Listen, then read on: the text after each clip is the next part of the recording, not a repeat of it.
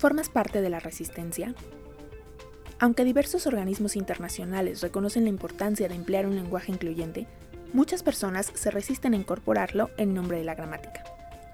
¿Lo estamos entendiendo bien? ¿Cuál es el desafío y qué mitos hay en torno a este tema? Estás en Voces Violeta. Es tiempo de hablar sobre lenguaje incluyente, comunicación y derechos humanos.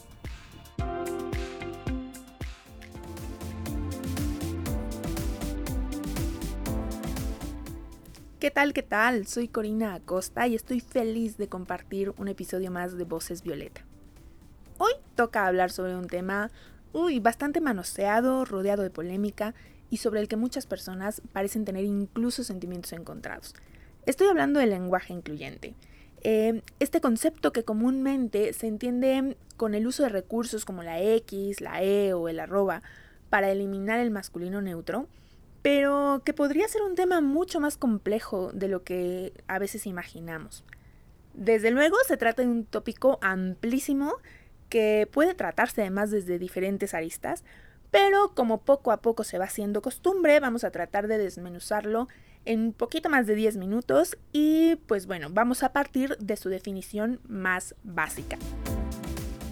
De acuerdo con la Real Academia de la Lengua Española, la palabra lenguaje se define como la facultad que el ser humano tiene para expresarse y comunicarse con otras personas a través del sonido articulado o de otros sistemas de signos. El significado de esta palabra se distingue de otra que no se emplea con tanta frecuencia, pero juega un papel fundamental en la discusión sobre cómo la inclusión se puede incorporar en la comunicación, que es la palabra lengua. Lengua es en su definición de diccionario el sistema lingüístico, es decir, el vocabulario y la gramática que son propios y característicos de una época, de un grupo social o incluso de una persona que escribe profesionalmente. Así que cuando algunas personas dicen que el lenguaje incluyente va en contra de la gramática, lo que defienden no es la pureza del lenguaje, sino de la lengua, que tiene en sí misma un carácter sistemático y arbitrario. Ahora bien, este sistema surge a partir de un consenso social y es inmutable en el corto plazo. ¿Qué quiere decir esto? Que un individuo no puede llegar y cambiar ese sistema de la noche a la mañana. Pero no se emocionen aún defensores de esta postura, porque la lengua es mutable en el largo plazo. Así se reconoce desde la lingüística y hemos visto múltiples pruebas de ello. Palabras como googlear o geolocalización nacieron como respuesta a la era digital y otras como edadismo, microplásticos o incluso micromachismos han sido incorporadas en el diccionario de la RAE en pleno 2022. Dicho lo anterior, voy a poner este argumento en el congelador por un momento para reflexionar sobre el lenguaje. Como hemos establecido ya, esta palabra se refiere meramente a la capacidad humana de comunicar. Es decir, surge de manera orgánica y se va moldeando mucho en un nivel subconsciente y a partir de la forma en que interactuamos con nuestro entorno desde el momento de nuestro nacimiento. Es decir, mientras yo interactúo, aprendo, por ejemplo, a cubrir mis oídos cuando hay un sonido demasiado fuerte, y aprendo que al hacerlo estoy diciendo a las personas a mi alrededor que ese sonido me molesta, que no quiero escucharlo. Y aquí es donde todo se complica poco a poco, porque a medida que identificamos signos sonoros, visuales y gestuales, les vamos dando un significado que se compone de dos piezas, la colectiva por un lado y la interpretativa individual por el otro. Esto no quiere decir otra cosa más que si yo escucho la palabra silla colectivamente, entiendo que es un objeto que me permite sentarme. Pero seguramente la imagen, la primera imagen que hay en mi cabeza de esa silla es muy distinta a la que hay en la cabeza de cualquier otra persona. Ese componente interpretativo es único para cada persona y se basa en la experiencia que cada uno y que cada una va teniendo a lo largo de su vida y que nos permite construir un significado para cada signo. Ahora, si eso pasa con las sillas, imagina lo que ocurre con conceptos mucho más complejos como pueden ser la identidad, el amor, el éxito o incluso el género. Cuando hablamos de lenguaje incluyente, hablamos de reconocer derechos humanos fundamentales que tienen todas las personas y aplicarlos en nuestra comunicación a partir de distintas dimensiones. La primera de ellas, por supuesto, es la accesibilidad. Todas las personas tenemos derecho a comunicarnos y acceder a la información de una forma en que podamos entenderla. En el sentido más fundamental podemos hablar aquí de las traducciones de textos a distintas lenguas, incluyendo desde luego lenguas originarias y sistemas como el braille o la lengua de señas. Luego tenemos el derecho de todas las personas a ocupar el espacio público y a ser representadas en él. La representación adecuada de mujeres, de comunidad LGBT, de personas racializadas o con discapacidad dentro de las narrativas y de los medios de comunicación es un elemento clave en el ejercicio de este derecho.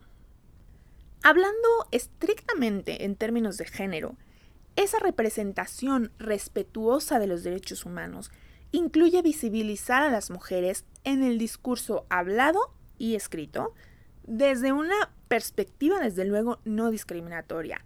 Es decir, cuando nos expresamos, no son los profesores o los médicos, es el personal docente o el personal de salud, mediante colectivos que incluyen a todas las personas sin importar su género.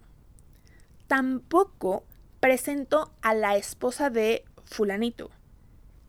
Esa persona es un individuo, tiene un nombre y tiene derecho a ser nombrada en función de su identidad. Eso es lenguaje incluyente. Es usar mi voz de manera equitativa para respetar los derechos de todas las personas. El derecho de existir, el derecho a ser nombradas y el derecho a ser reconocidas en su individualidad. Finalmente, no porque no haya más derechos, pero bueno, para fines prácticos, aquí lo vamos a dejar, es importante destacar que todas las personas tienen derecho a una identidad. Y ojo, únicamente la persona a la que pertenece dicha identidad tiene derecho a definirla. No tú, si no es la tuya, ni el sistema, ni la lengua. La persona a la que pertenece es quien tiene que decidir, delinear y decirle al mundo quién es. Esa identidad debe ser respetada porque es un derecho humano fundamental. Y sí, aquí se reconoce un enorme reto porque al día de hoy no existe en la lengua un consenso para poder referirnos, por ejemplo, a las personas no binarias. Y necesitamos reconocer la necesidad de tener uno porque la comunidad no binaria tiene derecho a delinear su identidad y a que dicha identidad sea reconocida, nombrada y respetada. Tenemos que hacerlo de la misma manera que en su momento reconocimos la necesidad de tener un verbo para la acción de realizar una búsqueda en Internet y entonces incorporamos la palabra googlear o para referirnos a la discriminación por edad, y entonces incorporamos la palabra edadismo. Claramente, el camino no fue el uso de la X, porque al representar un problema de accesibilidad por no poder ser pronunciada, puede violentar el derecho y de hecho violenta el derecho de las personas, por ejemplo, con discapacidad eh, auditiva o con discapacidad visual, para acceder a determinados mensajes. Quizá los pronombres terminados con la letra E puedan funcionar y eso solamente el tiempo lo dirá. Es posible también que surjan nuevas propuestas que puedan adaptarse de forma adoptarse de forma generalizada con una mayor facilidad. Lograr ese consenso es un desafío y puede llevar un proceso largo porque como ya dijimos, la lengua suele mutar solo en el largo plazo. Pero el primer paso sin el que no podemos avanzar, es tener esta conversación, entender el tema a profundidad y reconocer como sociedad la necesidad colectiva de nombrar a todas las personas, incluyendo por supuesto a las personas no binarias, para respetar sus derechos humanos.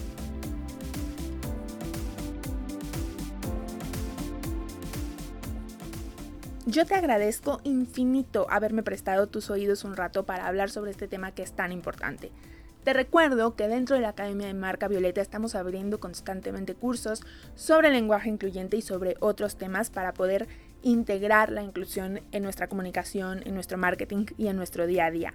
La próxima semana no te pierdas el episodio en el que estaremos hablando sobre acoso y hostigamiento sexual dentro de los espacios de trabajo y cómo podemos prevenirlos.